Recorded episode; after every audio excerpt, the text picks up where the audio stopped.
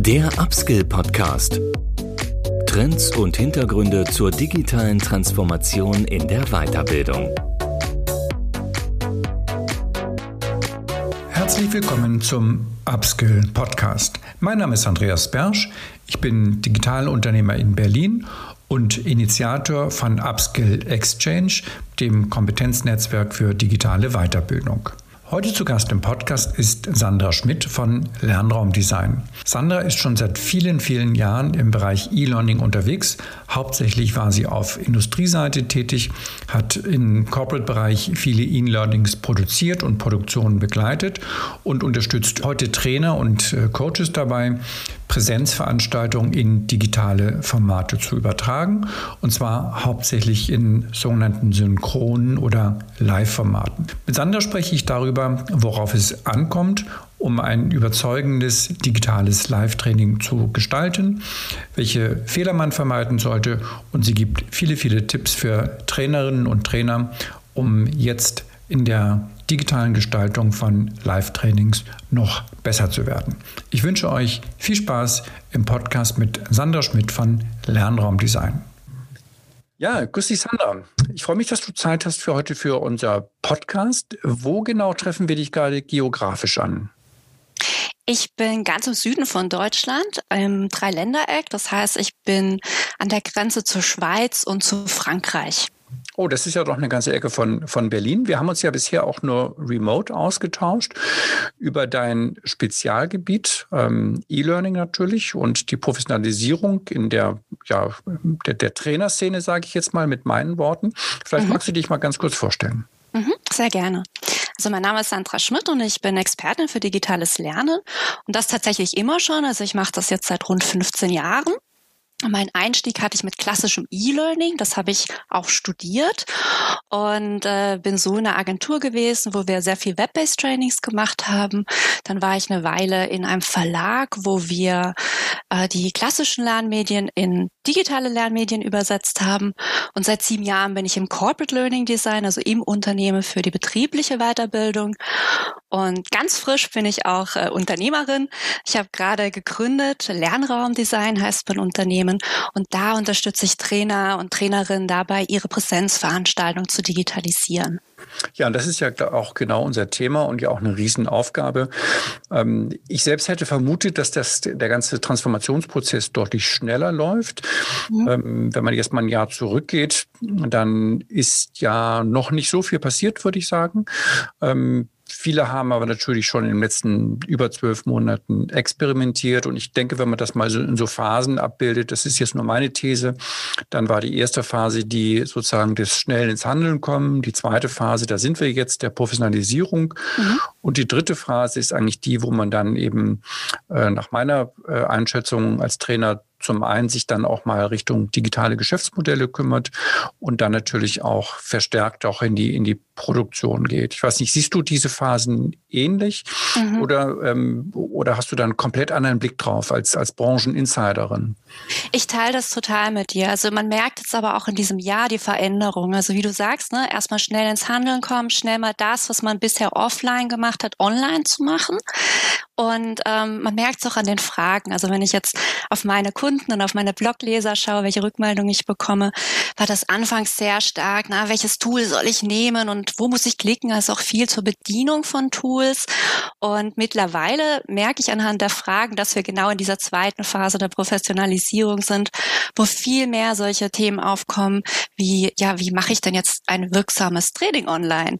Äh, wie mache ich das jetzt methodisch didaktisch? Also wie kann ich den Transfer sichern? Also es sind ganz andere Fragestellungen. Und das finde ich schön zu beobachten. Da hat sich dann doch einiges schon getan in den, in den letzten Monaten. Gut. Ja, dann lass uns doch versuchen, dem, dem Podcast mal so ein bisschen Struktur zu geben. Mhm. Ähm, hast du einen Vorschlag? Mit welchem Blog sollten wir anfangen, wenn es jetzt darum geht, Präsenztrainings zu digitalisieren? Was ist wirklich sozusagen der erste Themenschwerpunkt, den wir behandeln sollten hier? Ähm, also ich finde es immer sehr wichtig, dass man mit einer Analyse startet. Äh, deswegen spreche ich auch von Lernraumdesign. Also das Design basiert wirklich auf einer fundierten Entscheidung. Und äh, bevor man sich eben mit solchen Fragen wie welches Tool nutze ich beschäftigt, sollte man sich erstmal klar machen, was möchte ich eigentlich für Lernziele erreichen? Ne? Was soll eigentlich der Teilnehmende hinterher wissen können oder welche Einstellung soll er haben? Und wie komme ich eigentlich dahin? Und welche Methoden kann ich dafür einsetzen? Und erst dann kommt die Toolfrage. Also das mhm. ist so die Reihenfolge, die ich empfehle und ähm, das ist vielleicht auch eine Möglichkeit, wie wir uns dem annähern können. Ja, vielleicht können wir die Toolfrage sogar mal entweder ganz nach hinten stellen oder mhm. ausklammern. Ich, wenn ich jetzt mal andere Bereiche so softwaremäßig betrachte, dann finde ich, geht man viel zu schnell auf die, auf die Toolfrage. Ich mhm. kenne mich ganz gut aus dem Bereich Marketing Technology und da steht man sich immer im Weg, wenn man sich über Tools unterhält und, und am Ende braucht man ein vernünftiges Konzept und Leute, die mit den Tools arbeiten können. Aber die Tools sind nicht so primär entscheidend. Deshalb Absolut. schieben wir das mal raus. Ja. Ähm, und wie, wie würde denn jetzt jemand, der uns hier zuhört, sagt, alles klar, Analyse, wie gehe ich denn vor, wenn ich erstmal diese, wie du es nennst, Analyse anstelle? Mhm. Ich schaue mir wirklich erstmal an, wer sind meine Teilnehmenden? Was bringen die eigentlich mit? Das ist wichtig. Also das mache ich offline auch. Ne? Ich schaue, ähm, wie ist die Lebenssituation, was brauchen sie eigentlich von einem großen Themengebiet, um handlungsorientiert sein zu können, um handlungsfähig zu sein können in ihrem Arbeitsalltag. Und dann gehe ich wirklich hin und gucke auch, welche Voraussetzungen bringen sie eigentlich mit? Also online ist es wichtig, dass wir auch schauen, ähm, wie technikaffin sind sie zum Beispiel. Denn das ist so ein großer Unterschied. Und jetzt komme ich doch nochmal zur Toolfrage zurück, äh, weil das entscheidet auch über meine Wahl eines, einer Methode und eben auch eines Tools. Also wenn ich Teilnehmende habe, von denen ich weiß, dass sie sich ein bisschen schwer tun mit dem Wechsel von verschiedenen Fenstern, dann sollte ich nicht ganz viele Drittanwendungen in ein Online-Seminar reinpacken. Und deswegen ist es wirklich wichtig, dass man sich genau anschaut, also was sind die Lernziele, ähm, was ist so los im Arbeits Arbeitsalltag der Lerner? Was brauchen sie denn wirklich von dem Riesenthema? Und eben auch, was sind denn die Voraussetzungen, die sie technischer Natur mitbringen? Okay, die Lernziele kann ich mir aber vorstellen, sind ja oft ähm, in gewisser Weise schon bekannt aus dem Alltag. Nicht? Ich kenne, weiß ja, dass viele Trainer auch so einen festen Kundenstamm bedienen. Das heißt, die kennen ja oft schon die Unternehmen, wo sie seit Jahren reingehen. Mhm. Und das sind dann natürlich oft Wechselmitarbeiter. Aber ich glaube, das, das Setup steht vielleicht schon bei vielen. Das Technische, da ist man ja eigentlich immer wieder bei Null, ja, dass man nicht weiß, ähm, welchen Stand haben die Leute. Das heißt, da würdest du aber dann durchaus empfehlen, das vor jedem Training nochmal individuell abzufragen, um da keine Überraschungen zu erleben. Unbedingt. Das unbedingt. Und gerade auch wenn man in ein Unternehmen reingeht, dann gibt es ja noch die Rahmenbedingungen, die man quasi noch aufgedrückt bekommt. Ne? Dann ist man gar nicht frei in der Auswahl, sondern also zum Beispiel, wenn ich jetzt Trainerin bin und gerne mit Zoom arbeite, aber in ein Unternehmen gehe, das mir sagt, ich darf Zoom gar nicht einsetzen, sondern ich muss zum Beispiel mit Microsoft Teams arbeiten, dann ist es natürlich eine Rahmenbedingung, die ich genau in dieser Analyse mit, im, äh, mit reinbeziehen muss, damit ich das Design dann später auch entsprechend gestalten kann. Gut. Wenn wir da jetzt mal schon einen Haken dran machen können, was ist der nächste Punkt? Ja, dann, äh, wenn wir also quasi die Basis haben, das ist wirklich so die ganze Vorarbeit, dann ist das der Grundstock, auf dem wir das Design dann auch aufbauen können. Das heißt, hier überlegen wir uns dann wirklich, wie wir die einzelnen Lernziele erreichen können. Ne? Ich habe ja das große Lernziel für das Training und das breche ich nochmal runter. Da sind dann sicherlich auch ganz unterschiedliche Dimensionen drinne. Da ist zum Beispiel sowas drinne wie ähm, einfach Wissen.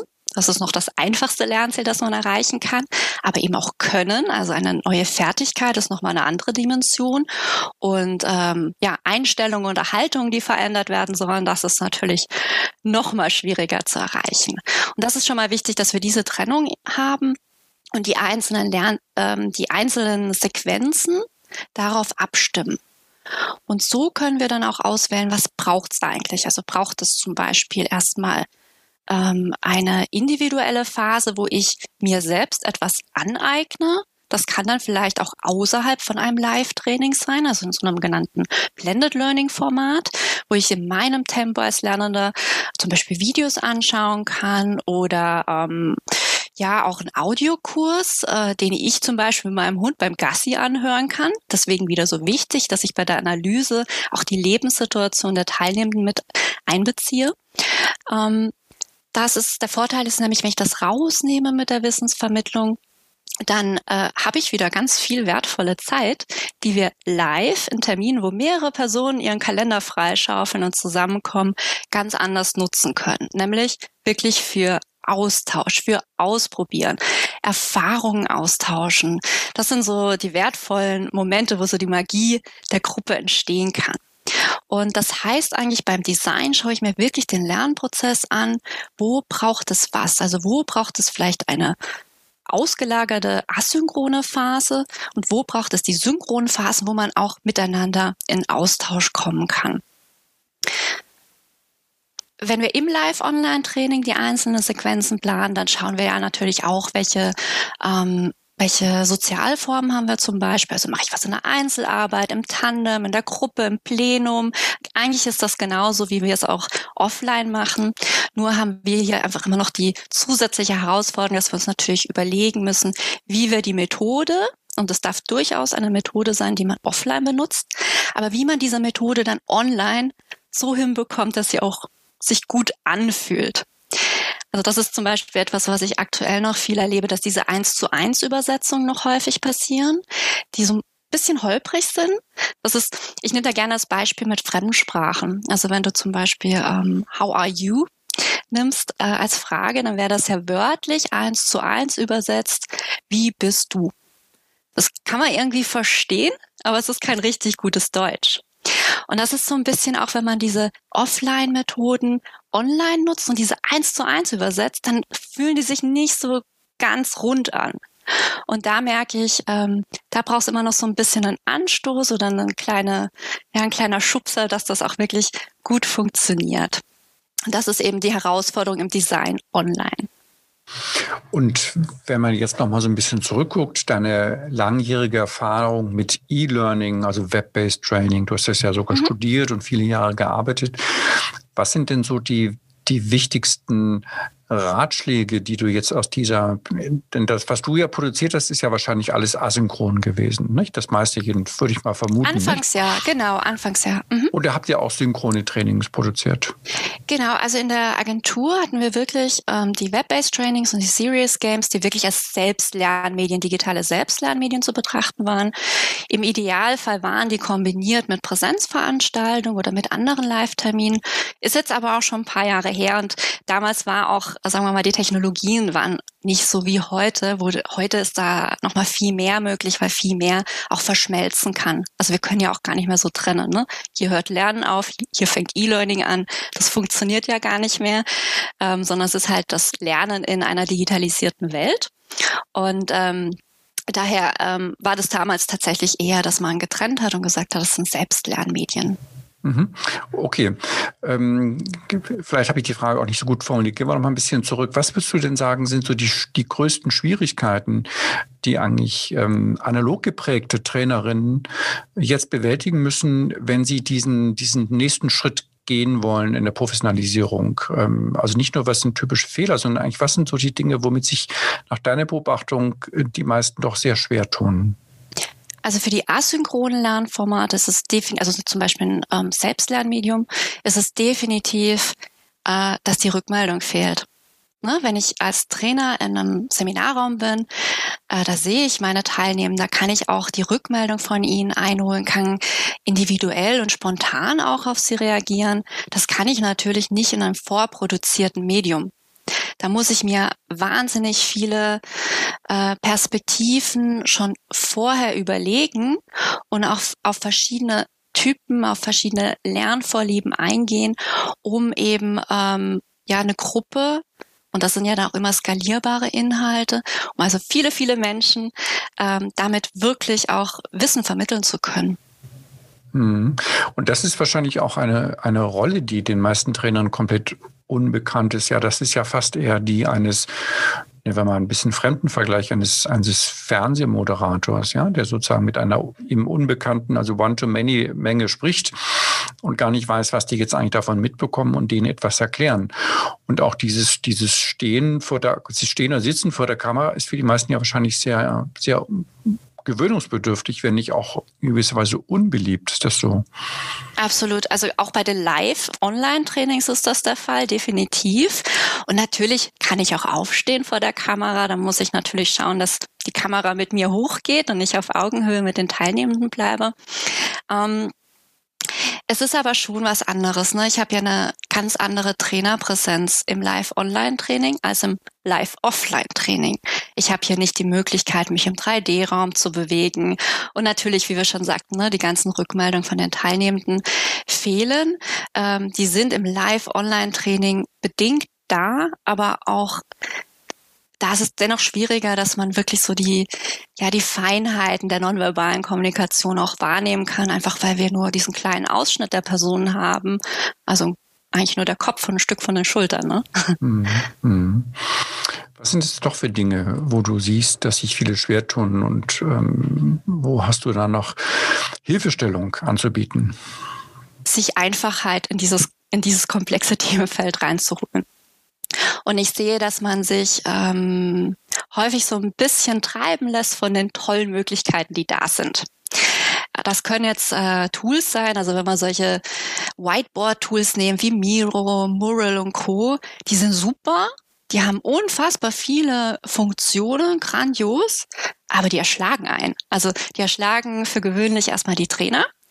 Und selbst wenn sich Trainer mit dem Tool auseinandersetzen und reinfuchsen, heißt das ja noch nicht, dass die Teilnehmenden damit zurechtkommen. Ne? Die, die könnten dadurch sehr, sehr schnell äh, überfordert sein und man könnte sie dann einfach auch ganz, ganz schnell verlieren. Und äh, meine Empfehlung ist da wirklich mit was ganz Einfachem anzufangen. Also gerade wenn ich im Live-Online-Training gerade beginne, dass ich mir die Welt nicht unnötig schwer mache. Dass ich ein Tool nehme, äh, eine Sache ausprobiere, dass ich auch verschiedene Methoden damit ausprobiere, meine Erfahrungen damit sammle, Feedback von den Teilnehmenden einhole und also wirklich iterativ auch rangehe und so nach und nach das ausbaue. Also was ich zum Beispiel fatal finde, ist, wenn ich mich jetzt ähm, ja, wenn ich mich jetzt in stille Kämmerlein setze und anfange, das ganze Ding zu konzipieren und umzusetzen, Material zu erstellen und dann durchführe. Das ist äh, wirklich gefährlich. Das kann nicht passieren, dass ich einfach so komplett an den Bedarfen und komplett an dem, äh, was gut angenommen wird, vorbei produziere.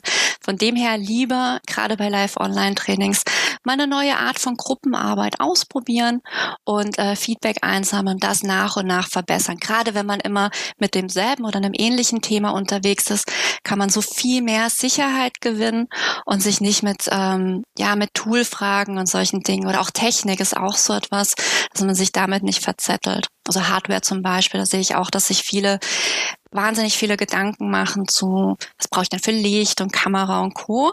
Und natürlich brauche ich äh, ein gutes Bild und ich brauche vor allem guten Ton.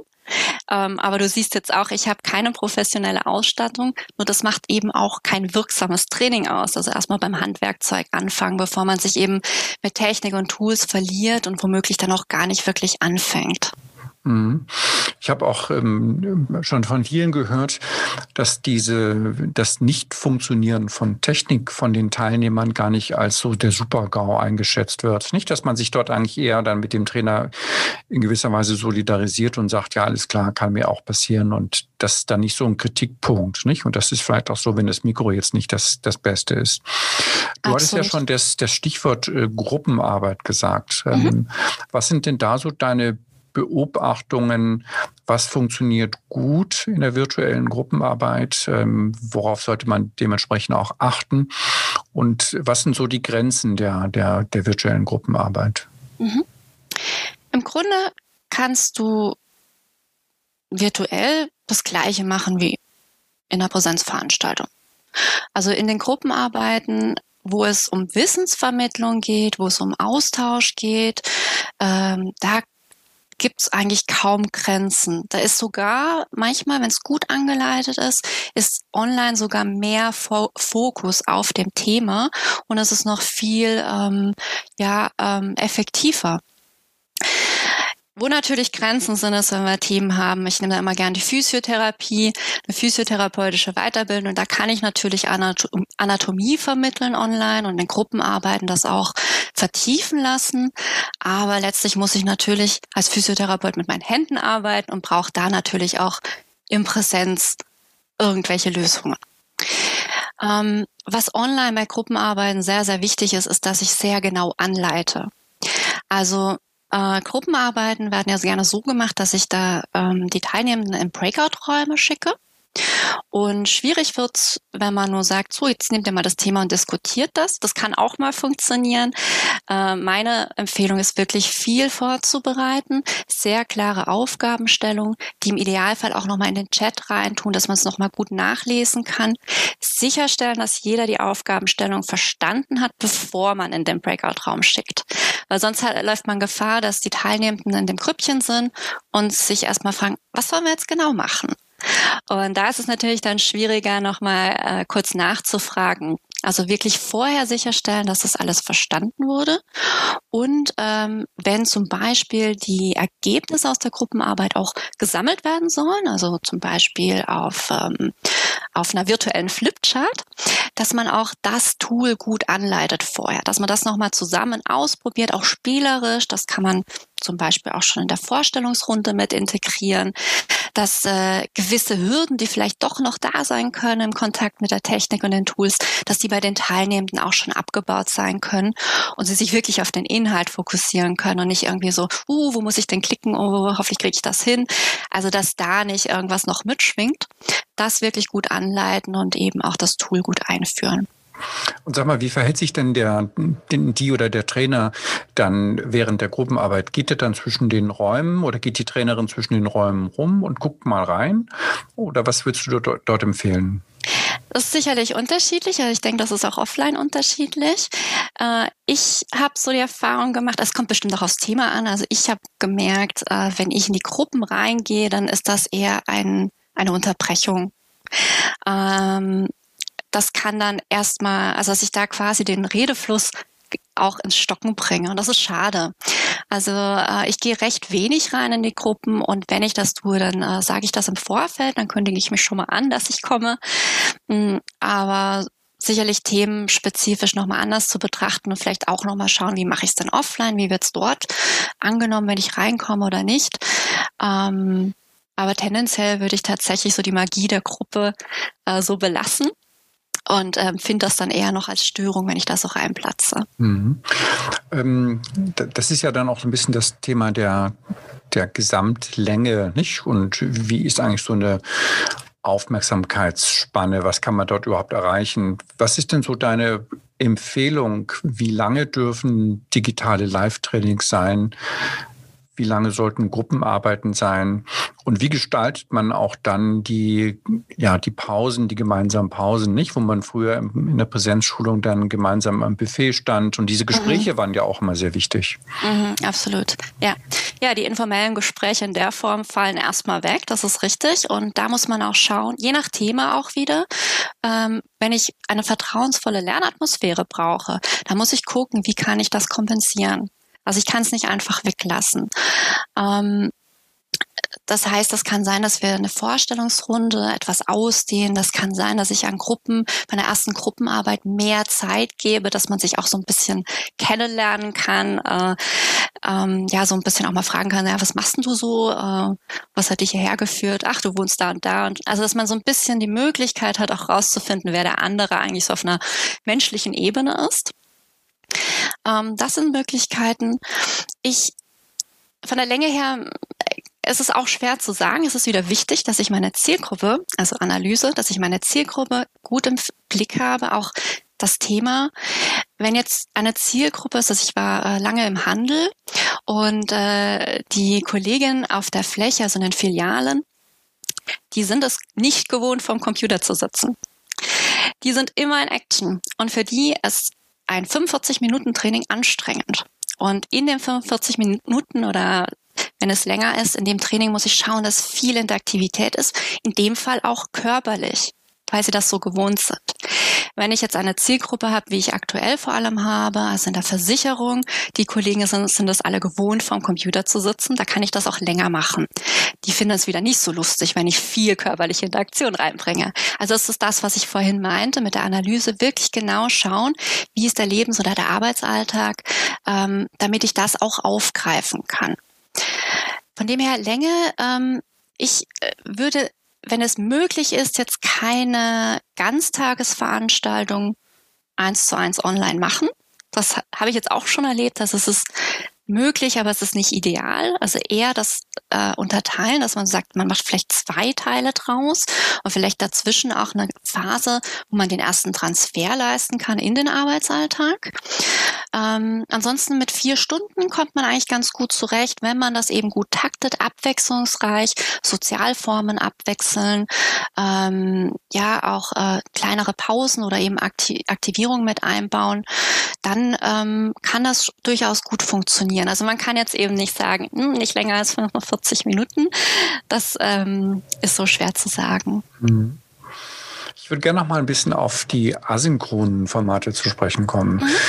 Ähm, da wäre so ein bisschen meine Frage oder meine These ausgehend davon von der ja letztendlich Demokratisierung der Medien. Nicht? Wir alle haben ein Smartphone, wir alle haben Filme gedreht im Urlaub, wir, wir haben die teilweise schon geschnitten.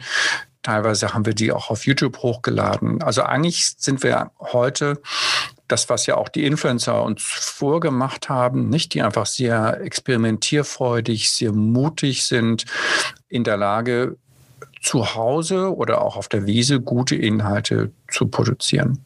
Mhm. Dagegen steht ja aber jetzt diese ganze Industrie, aus der du auch kommst, ja, von, von großen Agenturen, äh, wo dann ähm, sehr, sehr aufwendige Lerninhalte produziert wurden.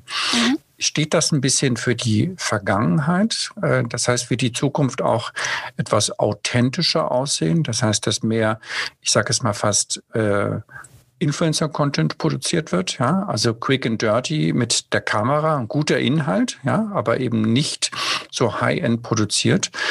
Ähm, oder wird die Anforderung für asynchrone Formate weiterhin so hoch bleiben, wie man sie eben kennt von den sehr kostenintensiven Produktionen?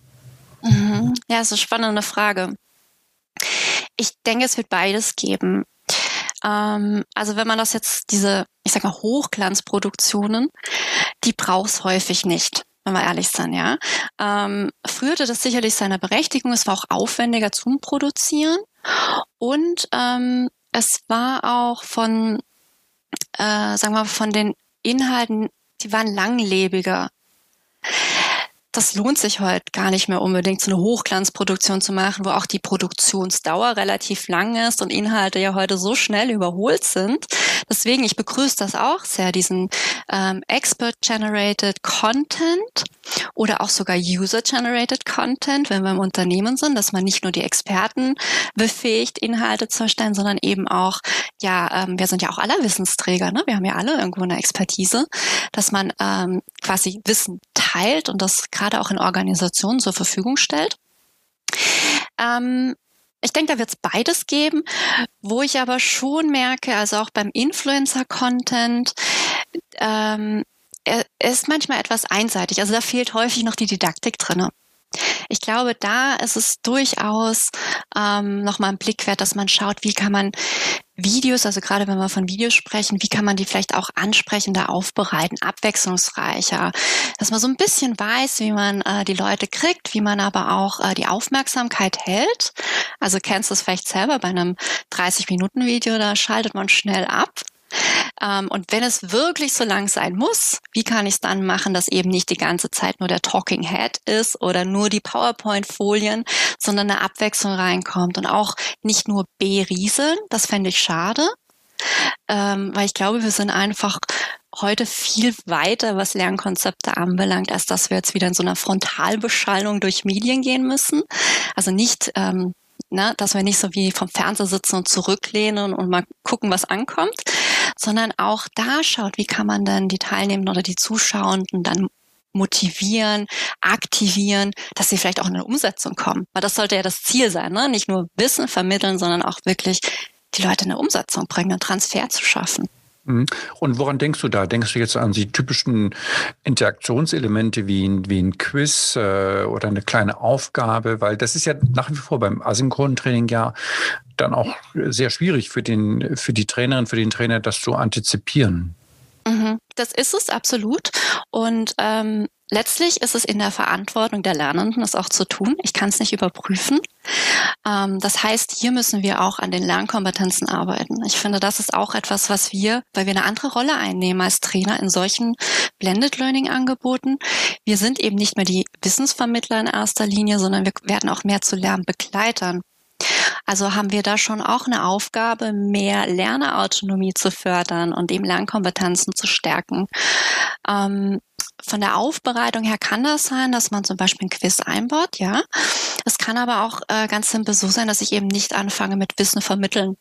Also, dass man erstmal eine Frage zur Aktivierung macht, dass man einen Anker setzt, dass ich irgendwie selbst mal überlegen muss und dann vielleicht das Video stoppen muss, pausieren muss. Und wie gesagt, das ist in der Verantwortung der Lernenden an der Stelle. Und erst dann als Trainer oder als Experte mein Wissen reingebe. Äh, das wird nämlich ganz anders verarbeitet, als wenn ich von Anfang an die Lösung erzähle. Mhm. Aber dann äh, würdest du schon auch der These folgen, dass die Lernindustrie so ein bisschen dann auch aus diesem Elfenbeinturm raus, rauskommen wird, nicht? Und dass man auch vielleicht die, die Trainer, die jetzt zuhören, durchaus ermutigen sollte, das einfach mal selbst zu machen. Nicht mit Influencer meinte ich jetzt ja nicht, dass man Spaß-Content produziert, sondern dass man sich einfach eine Produktionsform zutraut, die man eben von, von Influencern kennt. Dass man einfach sein, sein Smartphone in, in eine einfache Halterung spannt, sich ein schönes Licht aufbaut, aufbaut und sich einfach ähm, mit, dem, mit dem Motto einfach mal machen äh, daran setzt. Weil das Didaktische, das würde ich ja nun doch vermuten, ist ja in der Grundanlage ja durchaus, ähm, ist das Wissen ja vorhanden bei den Trainern. Fehlt, fehlt jetzt sozusagen nur der letzte Schliff, ähm, jetzt eine, ein, nennen wir es mal, eine digitale Didaktik noch oben drauf zu setzen. Oder ist das jetzt zu verkürzt gedacht von mir? Ja, also es braucht schon noch mal etwas on top. Das ist richtig. Also ich stimme dir total zu, dass ähm, das Handwerkzeug, das die Trainer mitbringen, da ist schon so so viel da, auf dem man aufbauen kann. Das ist das, was ich vorhin meinte. Es braucht eigentlich nur ähm, noch so eine Idee, wie ich die Übersetzung etwas stimmiger machen kann. Und äh, bei Videos ist das sicherlich ähm, vom Konzept her ein bisschen anders zu denken als so ein lineares Medium. Ähm, das ist so ein bisschen anders, die Denkweise, die ich da reinbringen muss, aber es ist wirklich ein On-Top zu dem, was man schon mitbringt. Und absolut, ich bin da total bei dir, dass man unbedingt ausprobieren sollte. Und aber auch da, wie ich vorhin gesagt habe, will ich Einfachheit reinbringen, ähm, dass man sich eine Sache vornimmt, also nicht gleich alles, sondern dass man jetzt sagt, okay, jetzt probiere ich einfach mal ein Video aus und äh, ich schnapp mir ein kleines Thema, vielleicht gerade so ein Häppchen, das ich sonst als Wissenseinheit im Live-Termin habe, dass ich das mal rausnehme und den Teilnehmenden im Vorfeld zur Verfügung stelle und mir dann überlege, wie ich das machen kann, das aufbereite und wie du gesagt hast, wir haben ja heute sehr einfach Möglichkeiten am Handy sogar den Schnitt schon fertig zu machen, das direkt hochzuladen und zur Verfügung zu stellen. Das ist wirklich kein Hack Hexenwerk mehr. Das kann man sich aneignen. Und das Schöne ist, wenn man das so macht, hat man ja auch im Live-Termin die Möglichkeit, sich das Feedback von den Teilnehmenden zu holen. Und das ist eben das, wo ich so viel Wert drauf lege, dass man sich wirklich die Rückmeldung holt und das dann nochmal verbessert. Also jetzt nicht hier äh, wochenlang Videos produzieren, sondern jetzt mal ein Stückchen nehmen, ausprobieren und sich das Feedback holen, bevor man es mit weiteren Inhalten macht. Ja, es gibt ja auch äh, jetzt überall den Begriff ähm, MVP, nicht? Also mhm. Minimal Viable Product, nicht? Also einfach mit dem kleinsten Produkt anzufangen und das mhm. zu testen und dann besser zu werden. Ähm, letzte Frage mal in, in Richtung Kunden an dich äh, formuliert, weil du ja auch die andere Seite gut kennst. Viele Trainerinnen haben so ein bisschen die Angst, dass jetzt digitale Trainings in der, in der, in der wirtschaftlichen Wertigkeit abnehmen, nicht? dass die Zahlungsbereitschaft dort, dort kleiner ist. Äh, dazu zwei Fragen. Die erste, würdest du das auch so sehen, dass, dass da die Werthaltigkeit etwas, äh, etwas verrutscht? Und das Zweite, welchen Tipp hättest du ähm, an Trainer? Wie kann man für digitale Formate diese Werthaltigkeit dann wiederum steigern, um da auch ein gutes, ein gutes Argument zu haben? Mhm. Äh, ich habe das auch so erlebt zu Beginn von Corona, dass äh, wirklich ein Preisdumping passiert ist. Das äh, fand ich sehr erschreckend. Ich verstehe die Situation, in der man war und dass man einfach um Aufträge froh war. Ähm, habe jetzt zumindest das Gefühl aus den letzten Gesprächen, die ich so in den letzten Monaten geführt habe, dass sich das wieder stabilisiert hat. Ähm, also zumindest auch mit, äh, wenn die Trainer mit Bildungspartnern zusammengearbeitet haben oder langjährig mit Unternehmen zusammengearbeitet haben, dass da wirklich der Tagessatz, dass das Honorar einfach gleich geblieben ist. Und das äh, wäre auch meine Empfehlung, also unbedingt bei dem bleiben, weil erstmal, ne, wenn ich jetzt diese Umstellung von Präsenztraining auf ein Live-Online-Training mache, dann ist das nicht nur äh, mal kurz umstellen, sondern es ist zum Teil eine neue Konzeption. Das macht erstmal sehr viel mehr Aufwand. Ähm, auch wenn sich das etabliert hat, habe ich trotzdem an verschiedenen Stellen mehr Aufwand. Ähm, deswegen würde ich unbedingt, um die Wertigkeit deutlich zu machen, in der Auftragsklärung solche Dinge besprechen. Also ähm, wirklich abklappern, bekomme ich die Tools gestellt oder zahle ich die Gebühren dafür? Dann so etwas wie, ähm, habe ich einen Technik-Support dabei oder bin ich neben Moderation und Experte auch noch diejenige, wo sich äh, um rausgeflogene Teilnehmenden zeitgleich kümmern muss? Das ist was völlig anderes. Weil offline, ne, da haben wir äh, einen Seminarraum, da gibt es einen Empfang, wo Teilnehmenden die zu spät kommen oder was auch immer, sich dort die Informationen holen können. Unter Umständen bin ich das ja. Ich habe ja wahnsinnig viele Hüte auf plötzlich. Also das wirklich abklären, dass klar ist, was ist das, was ich erbringe und was ist das, was vielleicht auch dazu kommt ähm, von, von dem Auftraggeber. Und ähm, ja, je klarer man in der Auftragsklärung ist und das deutlich macht, was die Dienstleistung ist, desto, desto klarer kann man natürlich dann auch in der Preiskommunikation sein. Klasse, Sandra. Das waren sehr, sehr viele wertvolle Tipps. Ähm, ich danke dir. Mehr findet man, glaube ich, auf lernraumdesign.de. Ja, genau. .de. Genau. Und ähm, ja, danke für deine Zeit. Sehr gerne. Danke für die Einladung, Andreas. Ja, das war unser heutiges Gespräch mit Sandra Schmidt von Lernraumdesign. Ich denke, es waren viele gute Impulse für euch dabei.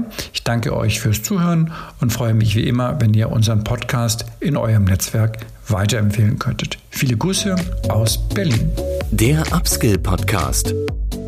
Trends und Hintergründe zur digitalen Transformation in der Weiterbildung.